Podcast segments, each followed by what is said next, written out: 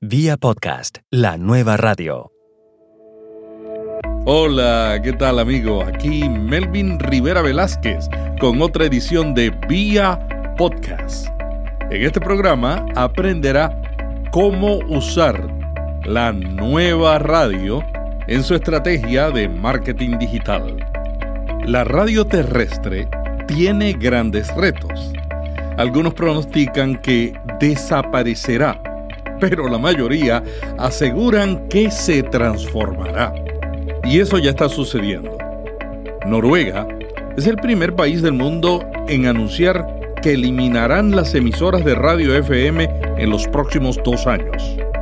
Mejor dicho, las sustituirán por audio digital. Según la ministra de Cultura de ese país, el audio digital ofrece una serie de beneficios sobre la señal terrestre. ¿Qué está sucediendo en el mundo de habla castellana? Además de la digitalización, los podcasts representan una alternativa seria para los que escuchan radio. El medio tradicional ya comienza a hacer cambios. Cadenas de emisoras están entrando al podcasting y hay desertores. Algunos siguen en ambos medios y otros dicen que el podcasting no es radio, sino algo mejor. Así lo afirma en su libro Todo sobre podcast un famoso locutor de radio de Colombia. A veces hay radios con muy grandes presupuestos que logran hacer seis horas de muy alta calidad. Otras radios logran hacer media hora de muy alta calidad. Pero ninguna radio puede físicamente ni podrá nunca hacer 24 horas de alta calidad. Por consiguiente, siempre que entras a, oír radio, es posible que oigas algo muy bueno o es posible que oigas algo de relleno, que es simplemente aceptable. Vía podcast. Vía podcast. Vía podcast es la nueva radio. A lo más cercano que he llegado en tiempo reciente es a decir, es audio que oyes cuando tú quieras, donde tú quieras, como tú quieras distinto a la radio que oyes en un radio aquí y ahora. Habla Félix Riaño, conocido en la radio colombiana como Félix San Jordi, locutor profesional desde 1998 y podcaster por vocación desde 2008, voz oficial del canal City TV en Bogotá, Colombia, y productor del podcast El siglo XXI es hoy ese concepto de aquí y ahora ha sido muy fuerte durante muchísimos años, muchos, décadas y posiblemente un siglo ya. Pero el concepto de cuando tú quieras es nuevo y es muy práctico y creo que es fuerte. Todavía me falta encontrar la forma de expresarlo más rápido, eh, más, eh, más redondo el concepto, porque es, eh, es, es muy flexible. Y allí está su, su ventaja utilitaria que es tan flexible como que tú oyes cuando tú tengas tiempo, en el aparato que tú quieras y en el sitio en el que tú quieras. Eso, eh, eso es muy flexible, es una gran ventaja, pero todavía la sociedad está muy, muy vinculada al aquí y ahora. Ese aquí y ahora significa que tú oyes radio. Si estás en la Florida, oyes radio de la Florida. Y la oyes allí mismo, en ese mismo instante. No puedes devolver, no puedes atrasar la, la radio. En podcast sí puedes.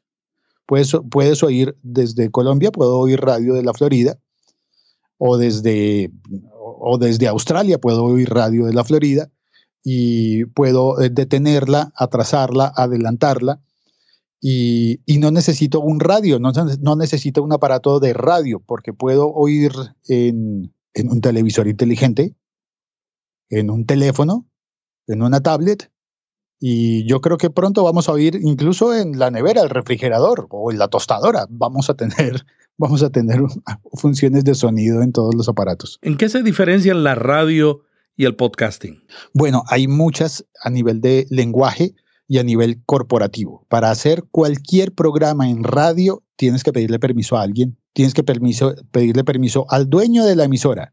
Bueno, al gerente primero. Luego al dueño pero resulta que el dueño en realidad no es el dueño, el dueño es el Estado. y el Estado tiene que dar un permiso y permitirte utilizar la, el espectro electromagnético de la nación, cualquier nación del mundo en la que estés. Y por ahí pasa la cosa. Cuando vas pidiendo permiso y pidiendo permiso y pidiendo permiso, la espontaneidad se muere. El emprendimiento tiene que ser muy fuerte, muy planeado para lograr sobrevivir.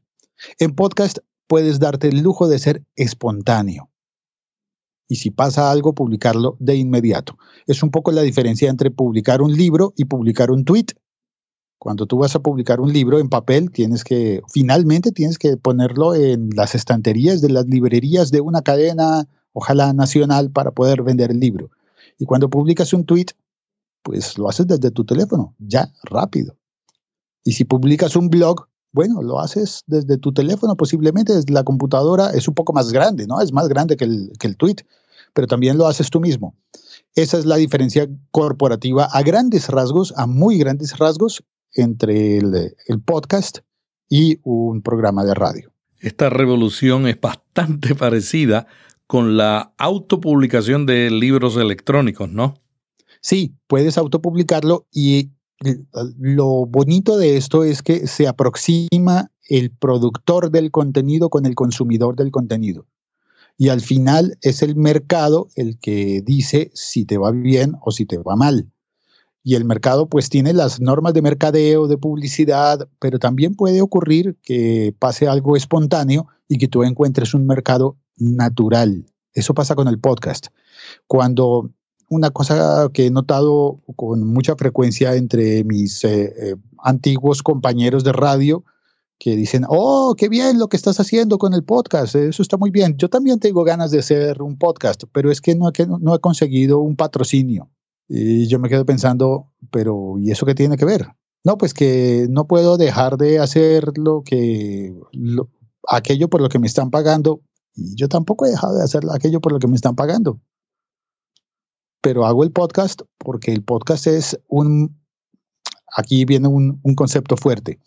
El podcast es comunicación, es un regreso al, a lo esencial y lo básico de la comunicación, que es poner en contacto a dos personas, no instituciones, personas.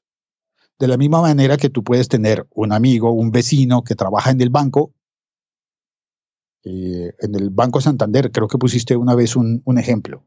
Usemos el mismo. Banco Santander, que está presente en toda Hispanoamérica, digamos, de alguna manera. El Banco Santander, eh, tú le vas a pedir un préstamo al Banco Santander y mira lo que se demora y lo que te pueden decir que sí, que no.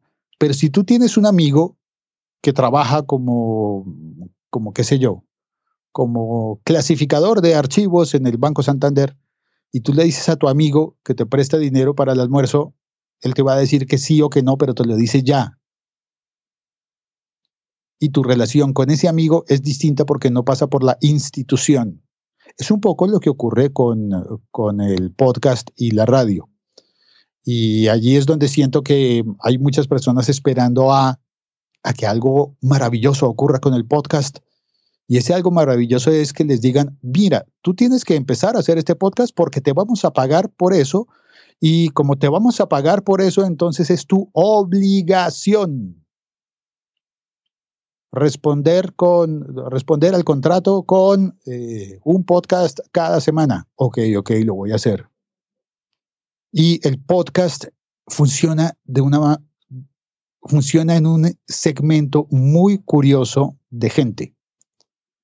Eh, mientras, la, mientras la gran industria de la publicidad se está eh, preparando para los cambios de tecnología, dejando de mirar tanto a la televisión y a la radio, y empiezan a mirar Twitter, Instagram, YouTube y muchos medios de millennials, de personas adolescentes. Pero cuando tú ves lo que pasa con el podcast, descubres que no es un medio electrónico para millennials los chicos, adolescentes, millennials, centennials, todos los que vengan, están viendo eh, videos, están usando YouTube y no están oyendo mucho podcast. Mi hipótesis sobre eso es que el podcast es, es un medio sonoro que requiere solamente la atención de tu oído, no de, no de tu vista. Por eso los chicos que tienen mucho tiempo libre y son muy dinámicos buscan el video.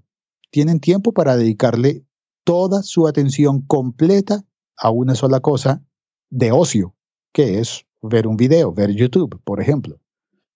Claro, también puede ser que, que, les cae muy bien algo que, que, es muy llamativo, ¿no? que les ayuda a concentrarse en prestar atención a una cosa como el, como el video, con muchos efectos de video. Por eso funciona Snapchat, que le pone caritas de perro a la gente y te pone filtros. Es muy divertido, es muy divertido.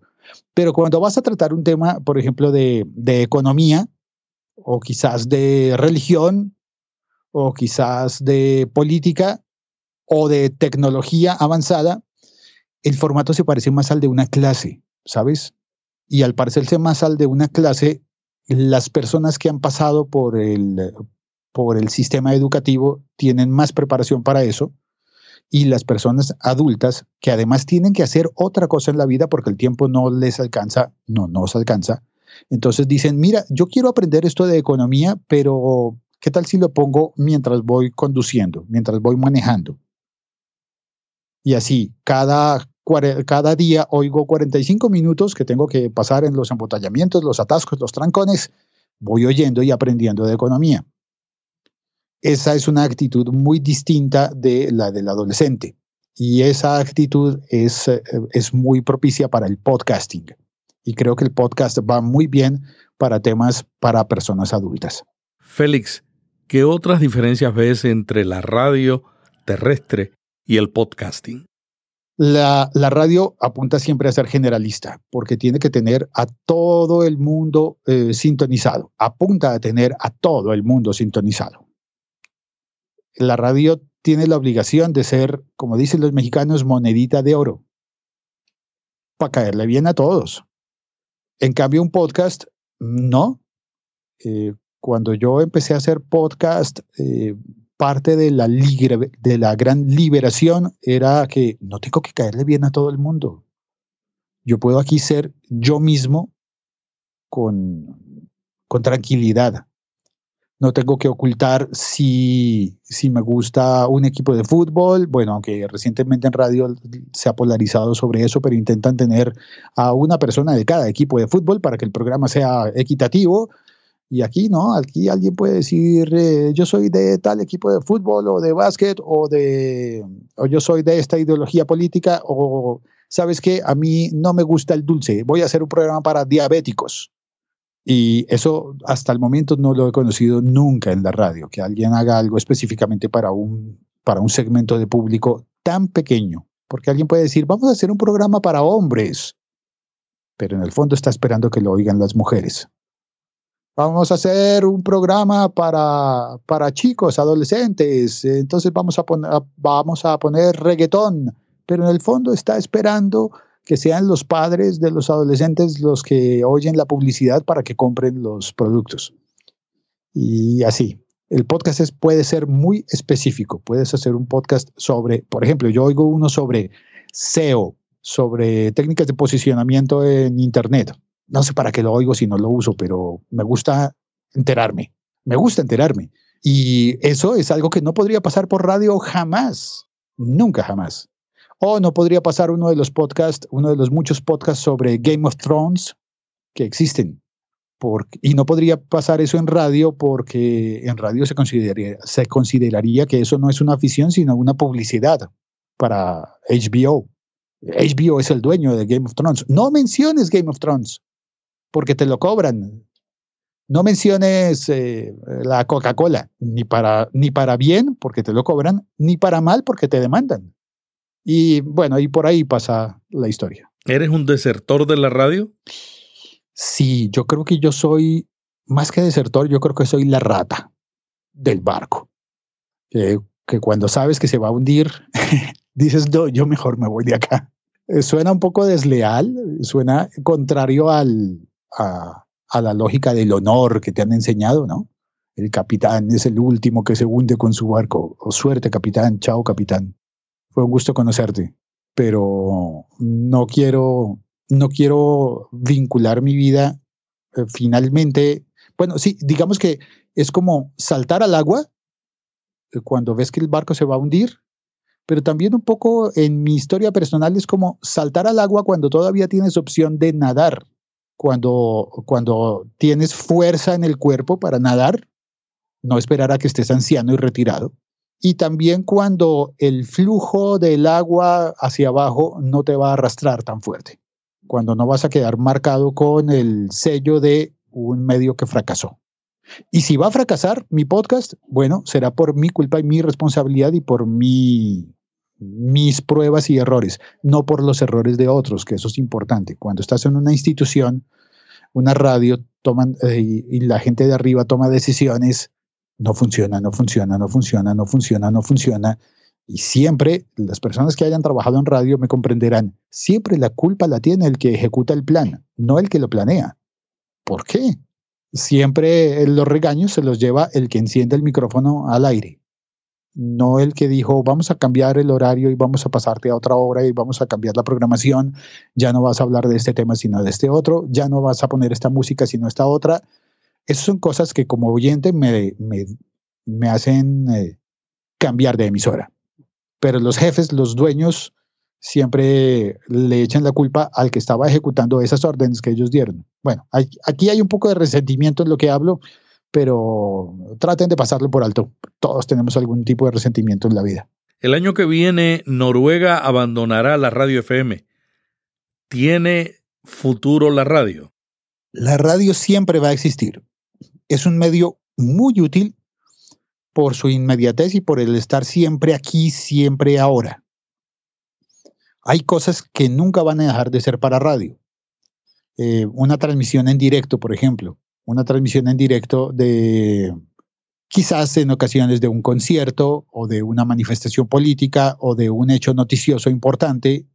Para eso, para deportes, por supuesto, para deportes es muy, muy trascendental porque aquello que es ventaja en el podcast de que lo oyes cuando quieras, donde quieras, que puedes adelantar y atrasar, esa gran ventaja es muy útil cuando vas a oír una conversación, vas a oír una clase, vas a oír em, una, una broma o una tomadura de pelo o cualquier cosa por divertida o instructiva que sea. Pero cuando vas a oír un partido de béisbol, tú quieres eh, oírlo en el momento en el que está ocurriendo, no una hora después. Y eso solamente pasa con la radio ni siquiera eh, en, muchas ocasiones pasa, por ejemplo, con las transmisiones por televisión del fútbol, pasa en mi edificio que unas personas tienen el cable de Claro y otras personas tienen el satélite de DirecTV y uno de los dos se demora más en llegar la señal, por eso unas casas se enteran primero de los goles que otras. Y si lo tienen fuerte, hay alguien que está molesto diciendo, no, pero ya me enteré, no he visto el gol y ya los vecinos están cantando esos inconvenientes eh, se solucionan con medios tan, tan, tan inmediatos como la radio. Y si la radio es digital, pues habrá una pequeña demora por la comprensión digital, no va a ser tan instantánea como la radio análoga, aunque esa, esa demora cada vez es menor, pero las grandes ventajas de la radio digital están en el ancho de banda, en el que eh, por señal digital necesitas menos ancho de banda para enviar más señales. Y al final, lo que creo que va a pasar es que van a terminar eh, pasando todas las radios análogas a digitales y, esos, eh, y, y esa, esa porción de espectro radio, de radiotransmisión se va a pasar a datos, como ya ha estado ocurriendo, por ejemplo, con la televisión digital. Cambian a los canales de televisión, pasan a digital existe el apagón analógico y qué hacen con ese ancho de banda que queda libre porque donde había donde había un canal de televisión análoga caben 6, 8, 10 canales de televisión digital. ¿Qué hacen con ese, con ese ancho de banda? Pues en ocasiones ponen más canales de televisión digital o en ocasiones, depende del país, redistribuyen el espectro electromagnético para darle eso, por ejemplo, a comunicaciones del ejército, de, de organismos de salvamento o de compañías de telecomunicación como para telefonía celular y datos. Félix, ¿sucederá con la radio lo que está ahora ocurriendo con la televisión al enfrentarse a la competencia de Netflix? Definitivamente sí definitivamente eso ya está pasando, está, eh, digamos que, cantado con el podcasting. Por eso muchas compañías de radio han empezado a mirar el podcast como la solución. Tomando el ejemplo a partir del gran caso súper famoso en el mundo del podcast Serial, y de la frase de que el podcast salvó a la radio pública en los Estados Unidos, mucha gente en el mundo está diciendo, ¡Ah! mira lo que ha pasado en Estados Unidos. Todo el tiempo hemos estado mirando hacia Estados Unidos como el ejemplo global de lo que se debe hacer con los medios y mira lo que está pasando con la radio pública en Estados Unidos. Bueno, en realidad no es tan radio pública pública como es en otros países.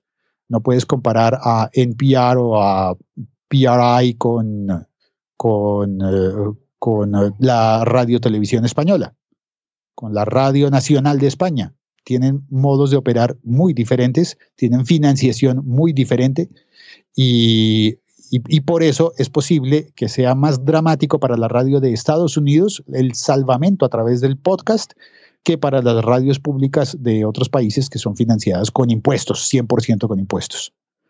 Pero si eso le ha pasado a las radios públicas, las radios comerciales también están corriendo el riesgo y también en los Estados Unidos vienen los nuevos modelos que, que han dejado en la cuerda floja a la radio tradicional y comercial, que son Pandora, solamente disponible en Estados Unidos, y, ah, bueno, y Spotify, Apple Music y demás, ¿no? Todos esos modelos han, están dejando sin rango de operación práctico a la radio tradicional. Es impresionante el crecimiento de Spotify. Sí, sí, sí, 40 millones ya pagando, ¿no? No gratuitos, sino pagando.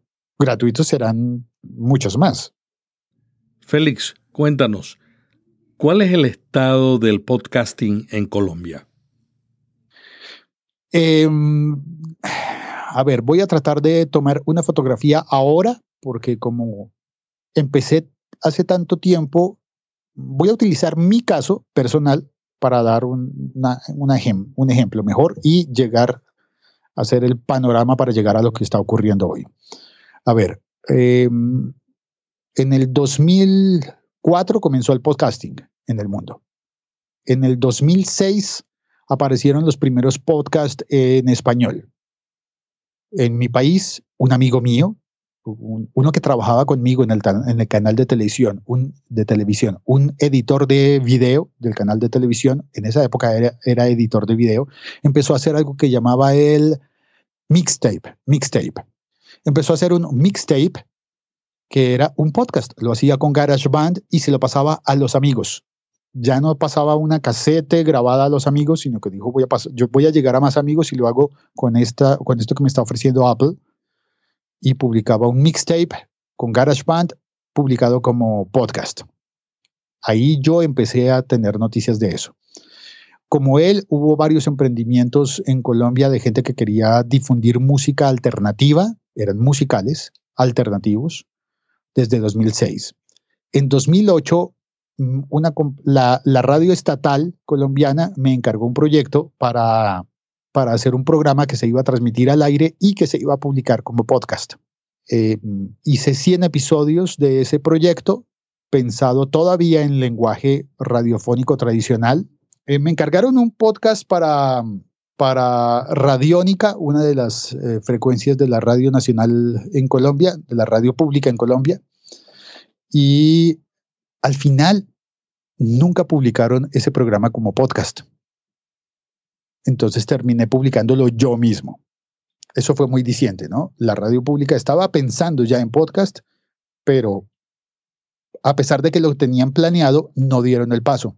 A partir de ese momento yo ya me empecé a considerar podcaster, aunque no tenía ni idea de lo que estaba haciendo. seguía con la cabeza puesta en la radio y por eso ese podcast suena muy con lenguaje radial, lo cual está, está bien, está bien porque hay mucha gente a la que le gusta así. Pero luego, para el año posiblemente 2013, eh, sí, pasó, pasó bastante tiempo, ¿no? 2012, 2013, empecé a conocer el movimiento podcast que había en España y me dio un, me dio un salto al cerebro y pensé, esto no es lo que yo me había, lo que yo me había imaginado y esto es maravilloso, me entusiasmó muchísimo y decidí empezar a averiguar y a conocer los eh, formatos que estaban utilizando en España, formatos totalmente nuevos, improvisados, surgidos de las entrañas de la gente y no de un libro de, de cómo hacer radio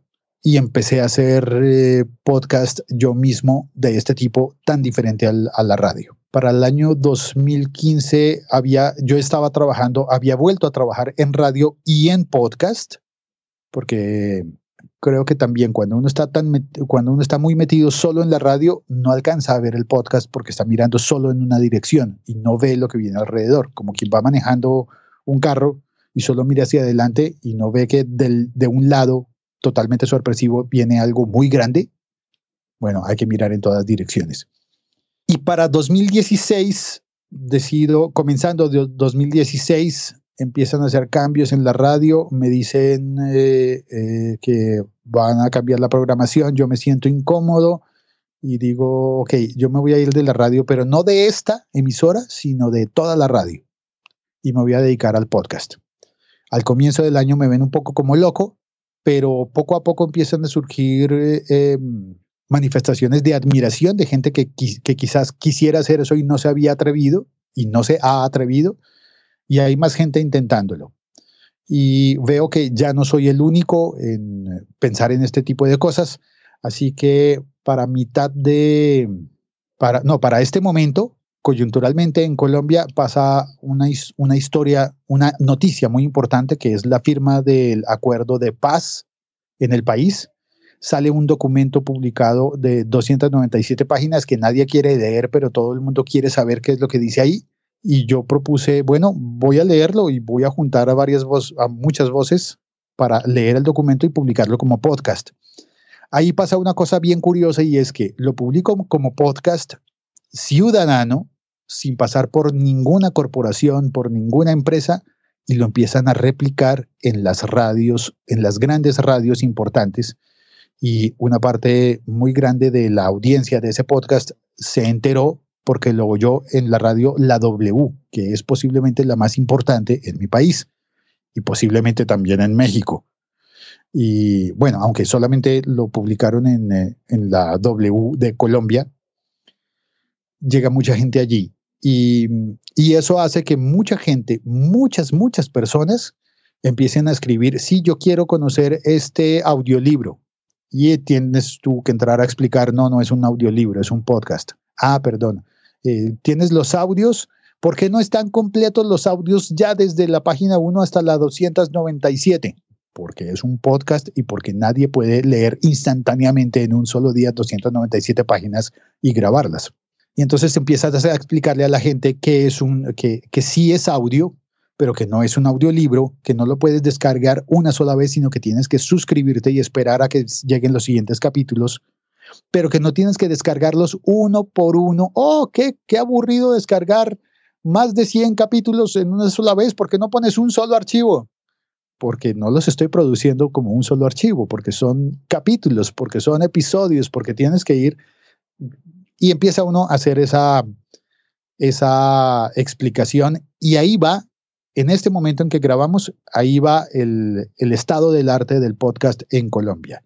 Mucha gente nueva empezando a conocer cómo funciona y tengo la esperanza de que a partir de esa coyuntura encuentren otros contenidos que no sean de, de coyuntura, que les parezcan interesantes y ya que están oyendo eh, esto sobre esta noticia puntual en Spreaker y en iTunes, encuentran otras cosas allí y digan, ay, mira, Hay uno que habla sobre, sobre azúcar para diabéticos. Mira, tengo un tío que es diabético, le va a gustar muchísimo. Y lo empiecen a recomendar y empiece a florecer. Eso espero yo. Félix, una de las cosas que a todos nos llama la atención es la creatividad que tú has tenido al acercarte al medio del podcasting. Tú produces tu podcast El siglo XXI es hoy, caminando por las calles de Bogotá, casi siempre cuando vas rumbo al trabajo. ¿Por qué escogiste ese formato? Porque era ideal para romper el molde de lo que tenía en la cabeza de la radio. No sé si has oído el, refrán famoso de que para llenar un vaso de agua limpia, cuando ya has tenido agua turbia en él, lo que debes hacer primero es vaciar el vaso. Si hay agua turbia, no lo vas a poder llenar jamás de agua limpia. Primero tienes que vaciar totalmente el vaso de agua turbia y comenzar a llenarlo de nuevo. Pues eh, yo siento que la radio ha tenido muchos, muchos vicios a lo largo de la historia. Muchísimos. Claro, también nos ha dado cosas muy buenas, también ha sido muy útil, pero la radio se olvidó definitivamente de la promesa que hizo de, de ser el, el escenario de la mente, el teatro de la mente.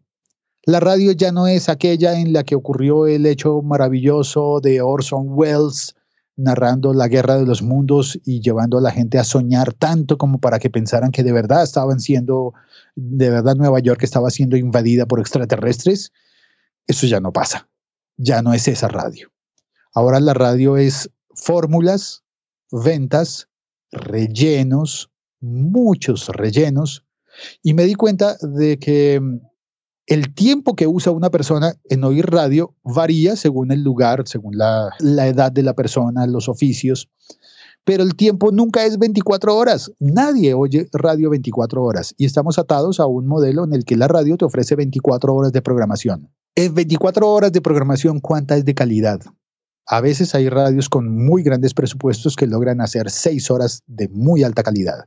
Otras radios logran hacer media hora de muy alta calidad pero ninguna radio puede físicamente ni podrá nunca hacer 24 horas de alta calidad. Por consiguiente, siempre que entras a, oír radio, es posible que oigas algo muy bueno o es posible que oigas algo de relleno, que es simplemente aceptable. Y ese aceptable está en 18 horas al día. Pero lo curioso es que cuando una persona oye, consume los contenidos, no le dedica 24 horas, volvemos a ese punto, y descubrimos que si hay una persona que le dedica media hora a oír contenidos de calidad, ¿por qué tiene que ser su media hora justo dentro de las 18 de baja calidad de la radio? O de calidad aceptable, digamos, no, no baja, aceptable. Porque no podría esa persona sincronizarse y que esa media hora de escucha sea la de mejor calidad o la más apropiada, porque no siempre la calidad es igual para todos. Si hay una persona diabética, otra vez, lo más importante va a ser cuando hablaron de diabetes y de azúcares, no cuando hablaron de, de las fallas del Volkswagen. Entonces, el podcast nos permite hacer cosas maravillosas con eso, pero hay que romper el molde, hay que dejar de estar pensando en 24 horas de programación, dejar de estar pensando, por ejemplo, en que la radio solamente ocurre cuando llego al estudio y cuando tengo un micrófono profesional enfrente. Yo empecé a hacer, perdón por dar tantas vueltas y, demorarme tanto en explicar, porque un poco me estoy explicando a mí mismo y te estoy utilizando, Melvin, como mi analista personal, lo cual es muy común en los podcasts, es muy común. Entonces, descubrí que cuando, cuando en una radio, digamos que la última radio en la que estuve, pero pasaba también en todas las demás, mira, es que queremos hacer un, una, una promoción, queremos sacar la radio que vaya a la ciudad y que vaya a, que la gente la vea. Tenemos una unidad móvil bellísima con, la marca los lados, eh, una, una SUV, una van, una camioneta, le decimos en Colombia, y es muy bonita y la gente la va a ver. ¿Qué tal si vamos con, con, la móvil a las universidades para que los chicos nos vean? ¿Qué tal si vamos a los centros comerciales? Eh, no, eso cuesta. Eso lo podrás hacer solamente cuando tengas un patrocinador que pague los costos de hacer eso. Oye, pues si yo ya voy en un bus hacia el centro, si yo estoy pasando por el centro y veo de repente que pasa algo maravilloso en el centro, eh, hay una banda de música tocando o hay una manifestación de estudiantes que tienen unos zanqueros o hay cualquier cosa maravillosa. No, no, no, eso no se puede. Un día me ocurrió que iba para la radio, tomé un, eh, tomé un bus de Transmilenio en Bogotá y ese bus iba a pasar por enfrente a la Universidad Nacional y ese día hubo protestas de estudiantes o de revoltosos, no me voy a meter en ese, en ese asunto, pero hubo protestas y cortaron la línea de bus. No podía avanzar, no podía llegar a tiempo a la universidad, a la universidad, no podía llegar a tiempo de más allá de la universidad a la emisora de radio. Llamé a mi jefe y le dije, estamos bloqueados. No solo yo, mucha gente está bloqueada conmigo. No alcanzó a llegar a tiempo para hacer el turno. Eh, ¿Y qué tal si yo reportara desde aquí, desde donde estoy? No, no, no, no, porque es que el sonido, porque es que yo pensé, pero es oportuno, porque hay mucha gente bloqueada en la ciudad, así como yo. No, no, no, no. Luego pensé, ¿por qué no? Si es un podcast, yo sí puedo hacerlo. Y empecé a hacerlo todos los días y empecé a seguir el, a seguir el ejemplo de Emilcar en España, que hablaba de tecnología. Me pareció que era un tema eh, muy, muy bonito y que salía cada día y hacía en el camino un podcast muy corto por la calle. Y él se disculpaba cuando había eh, sonidos alrededor. Tengo el recuerdo de un episodio en el que él iba hablando y de repente sonó una cortina metálica. Y él dijo, perdón, es que están, están, eh, es temprano y recién están abriendo la farmacia. Pero me disculpo por, por el ruido. Y yo pensé, no, no te disculpes por el ruido, cuéntame más de la farmacia. Yo sé que estamos hablando de tecnología, yo sé que me estás hablando de, de, Apple, de, de, su especialidad, pero yo quiero saber cómo son las farmacias en Murcia, en, en el sur de España, porque nunca he estado en Murcia. Emilio, Emilcar se disculpó, siguió hablando de tecnología y siguió así. Y yo pensé, mm, me gustaría hacer algo como lo que hace él, pero yo no cortaría, yo dejaría el sonido de la farmacia y más bien lo incorporaría. Así que si yo tengo una idea de que, que me surgió a partir de oír a alguien, ¿por qué no la aplico? Y así comienzan todos los podcasts. Mira, yo podría hacer esto no se trata ni siquiera de decir, yo lo podría hacer mejor, se trata de decir, yo lo podría hacer parecido, pero yo le haría un pequeño cambio. En lugar de esperar a que, a que la radio haga ese cambio, mandar una carta como oyente, en lugar de decirle a Emilcar, mira, me voy a meter en tu trabajo y en tu profesión y en tus cosas y voy a decirte cómo tienes que hacer tu podcast, no, no, no, deja a Emilcar como está, que está bien, es muy bueno. Pero si, si tienes una idea, hazla tú mismo. Esto es un poco filosofía punk de los 70, ¿no? Do it yourself. Félix, cambiemos el tema, hablemos un poco sobre contar historias. Este formato se ha convertido en el más popular del podcasting en muchos países del mundo. ¿Cuál ha sido tu experiencia contando historias tecnológicas? No sé, creo que creo que es espontáneo contar historias tecnológicas. Em, hablar de tecnología es mi nuevo campo, porque antes yo hablaba solamente de música, en radio hablaba especialmente de música y casi que solo de música. Y pensé, desde que apareció Google, dice uno, ¿qué sentido tiene saberse cuál es la alineación completa de tal o cual banda de rock? ¿Qué gano yo con saberme cómo se llamaba el percusionista de tal o cual banda de orquesta de salsa. Eso ya lo hace, lo hace Google muy fácilmente y mi valor como experto en música cada vez es menor. Queda, queda todavía gente que sabe música y, que sabe mucho de música y, hay, hay, como un bluff allí, pero yo no quiero tener la imagen de el señor que sabe mucho de... No, yo quiero aprender cosas nuevas. Me aburro en el estudio de radio, realmente pues llegué a sentir que era muy aburrido tener que estar allí cumpliendo un turno. muy útil, pero también aburrido.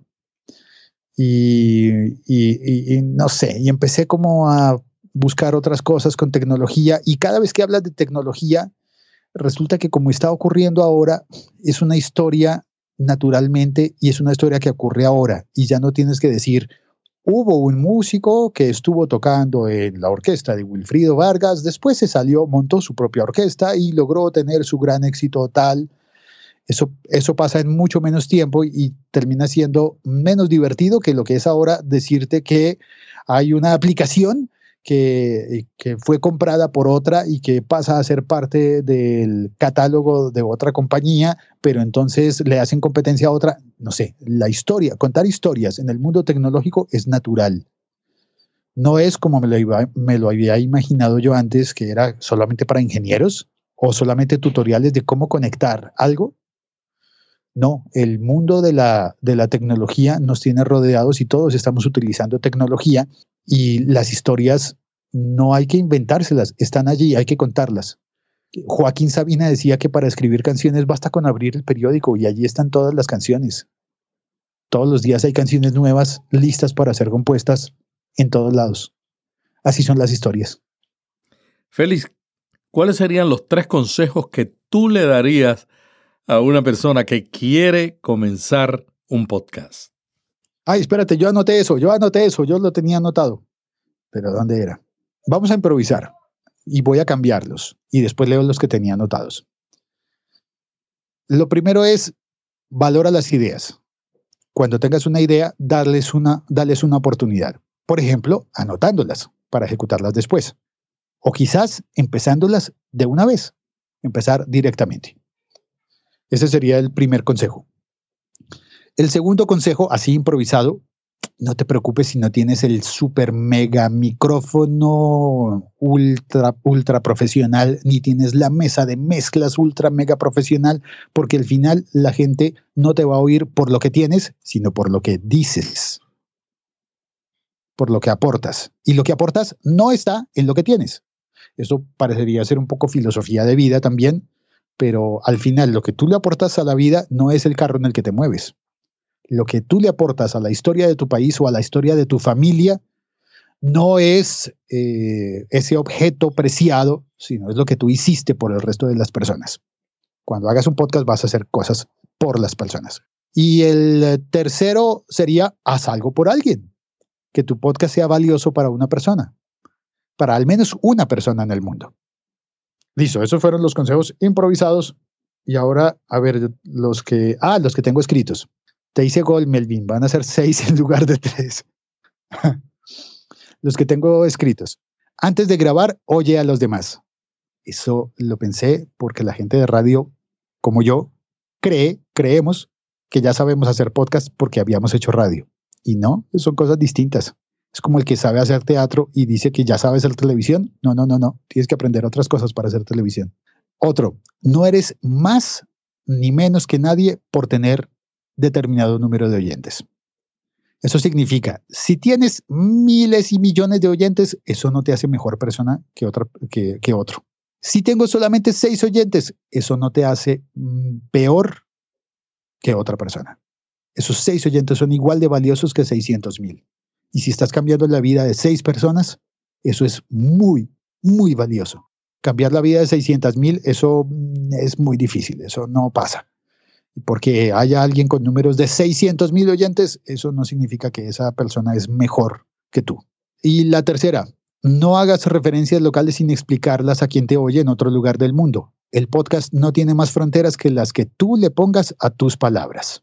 Ese, ese para mí ha sido importante, porque cuando yo comencé, no había muchos oyentes en, en mi país. Eh, recién están comenzando a entrar los colombianos a oír podcast y cuando yo comencé, encontré mucha mejor acogida en, España y en México que en mi propio país. Luego vino Argentina, que me, dio muchísimo cariño.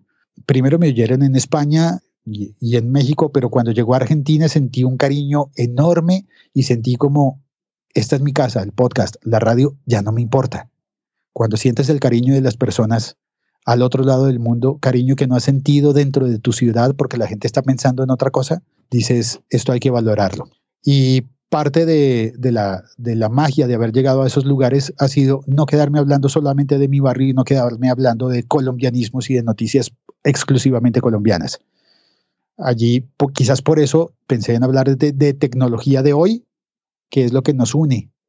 Porque finalmente si yo estoy utilizando Facebook, eso no solo lo hago yo en Bogotá, en Colombia, sino que lo hace cualquier persona en Santiago de Chile, en La Paz, en Santa Cruz de la Sierra, en Ciudad de Panamá, en Tegucigalpa, en tantos lugares del mundo y puedo conectarme con gente a través de la internet. Así. No es como la radio, que solamente aquí y ahora. El podcast es en cualquier lugar. En serio, en cualquier lugar.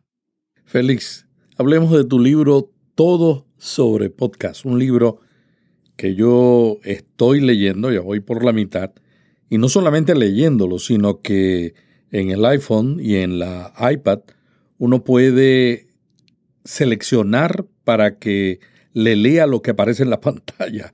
Y yo he decidido, cuando estoy cansado, escuchar tu libro que todavía no sé si está grabado en, en audio.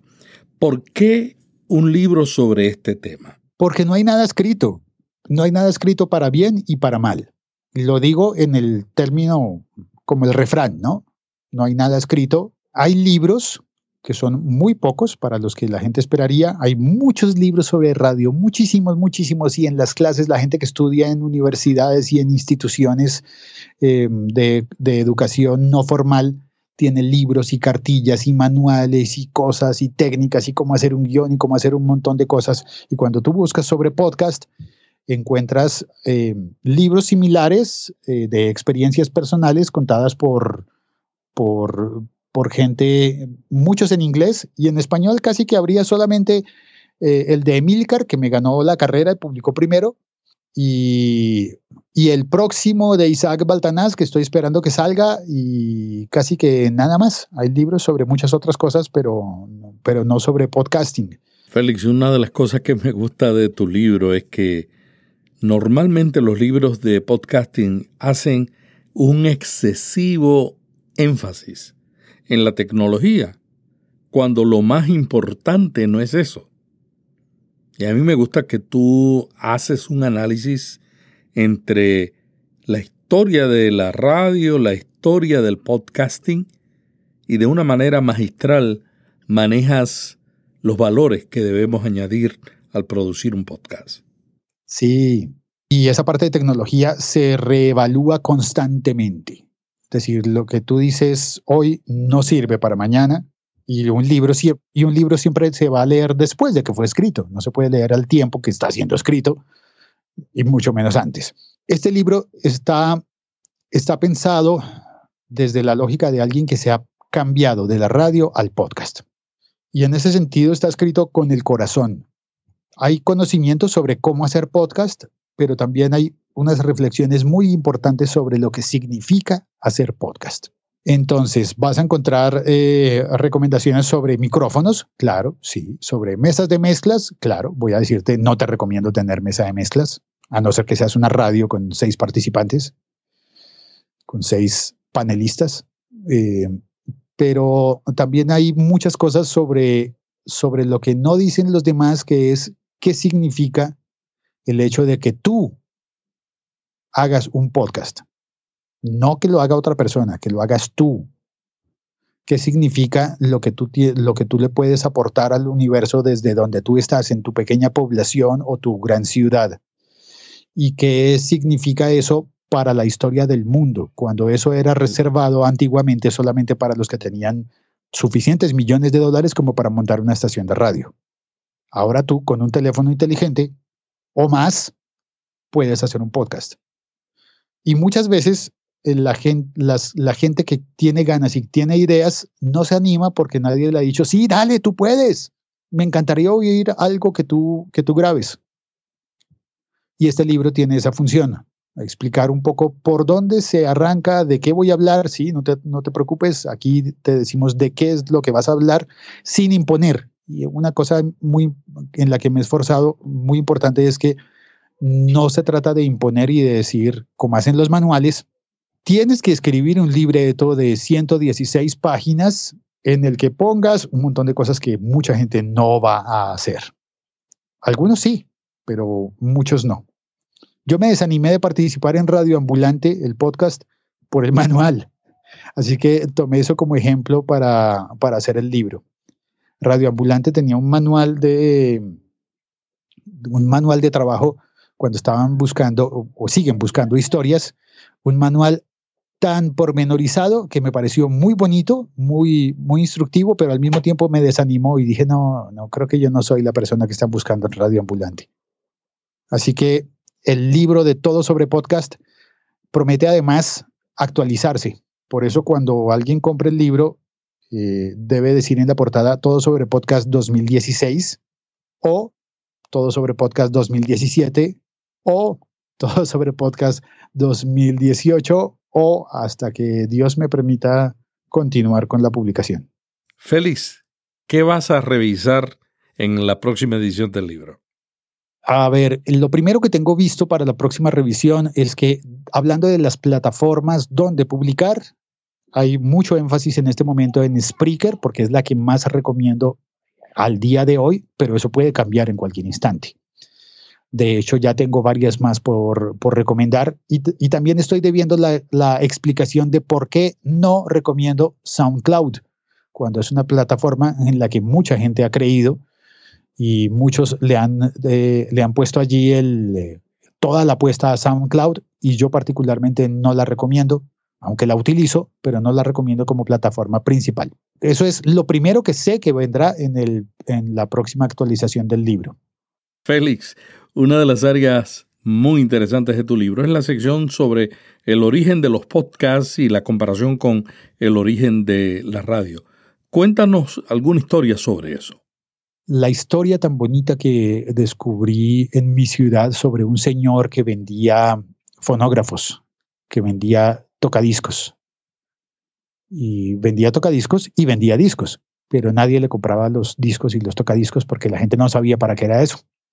Entonces él tenía que, vender las dos cosas, los, los, discos, tenía que vender los tocadiscos para que funcionaran los discos y, los dos equipos se complementaban pero como nadie sabía qué era ni para qué era, él terminó poniendo un, un altoparlante, una, una, amplificación, una corneta posiblemente para la época, para aquella época en la que, eh, en la, que la ciudad estaba apenas con, con, vientos fríos y con gente muy abrigada caminando, con pocos coches, muchos de ellos de caballos, Estoy hablando de una historia bastante antigua, como para que un señor con un fonógrafo sacara una corneta y la, pusiera apuntando hacia la plaza de la ciudad, hacia la plaza principal de la ciudad, y con esa corneta amplificara el sonido, para tratar de explicarle a la gente en qué consistía ese nuevo adelanto de los discos y los tocadiscos,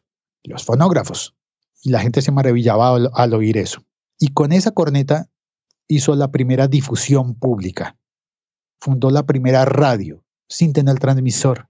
Y luego eso terminó convertido en serio en una radio formal que fue precursora de, la radio en mi país, aunque no fue la primera porque en otra ciudad hubo una eh, emisora transmitiendo con, eh, en frecuencia radial eh, primero, aunque no fue la primera, sí fue la que distribuyó el, la semilla y el germen de lo que fue la radio, un medio tan, tan importante para el desarrollo de mi país porque logró abarcar todo el territorio nacional cuando nadie más podía hacerlo, cuando no había periódico que llegara a los campos, a las veredas, la radio se constituyó en el medio que sí llegó a las veredas. La radio ayudó a construir el país en el que vivo porque tiene una topografía tan difícil que es muy, que, hace realmente muy dura la labor de llegar hasta un pueblo, llegar físicamente. Así que la radio lo hizo de manera instantánea y contribuyó muchísimo.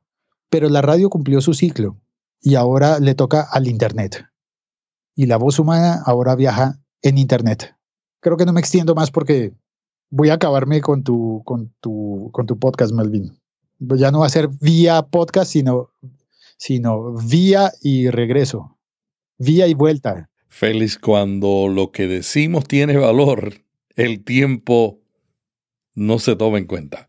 Muchas gracias por esta conversación tan interesante sobre el podcasting. ¿Dónde te pueden seguir los amigos que quieran escuchar tus podcasts y también conocer más sobre lo que estás haciendo? El siglo XXI es hoy sale en el siglo XXI es hoy.com. En realidad está disponible para todas las plataformas de podcasting, pero me cansé de tanto de, me cansé de explicar mucho cuáles son esas plataformas y descubrir que a pesar de que yo las quiera mencionar siempre, va a haber más. Entonces dije, no, pongamos, hagámoslo de la manera tradicional. Yo me había negado durante mucho tiempo, así que ya, ya no me niego más. Está el siglo 21 es hoy.com y allí están los enlaces para oír el podcast. Y el libro, eh, similar, el libro está disponible básicamente en Amazon, en en Kindle de Amazon no existe en papel porque no creo que debería existir en papel. Justamente no lo podría corregir cada y aumentar cada año si fuera en papel. Y está disponible en iBooks de Apple. Lo puedes leer también en un iPad o en un iPhone o en lo que quieras. Gracias a Félix Riaño, conocido en la radio colombiana como Félix San Jordi, locutor profesional desde 1998 y podcaster por vocación desde 2008. Félix es la voz oficial del canal City TV en Bogotá y produce el podcast El siglo XXI es hoy. Hasta la semana que viene cuando continuaremos dialogando con otros podcasters sobre este tema tan provocativo, el arte de la nueva radio y cómo utilizarla en su estrategia de marketing digital. Mientras tanto, le invito para que se una al grupo público en Facebook Solo Podcasting. Allí estamos dialogando todos los días sobre lo último en el área del podcasting en América Latina, España, Estados Unidos y el mundo. Vía podcast. Vía podcast. Vía podcast es la nueva radio.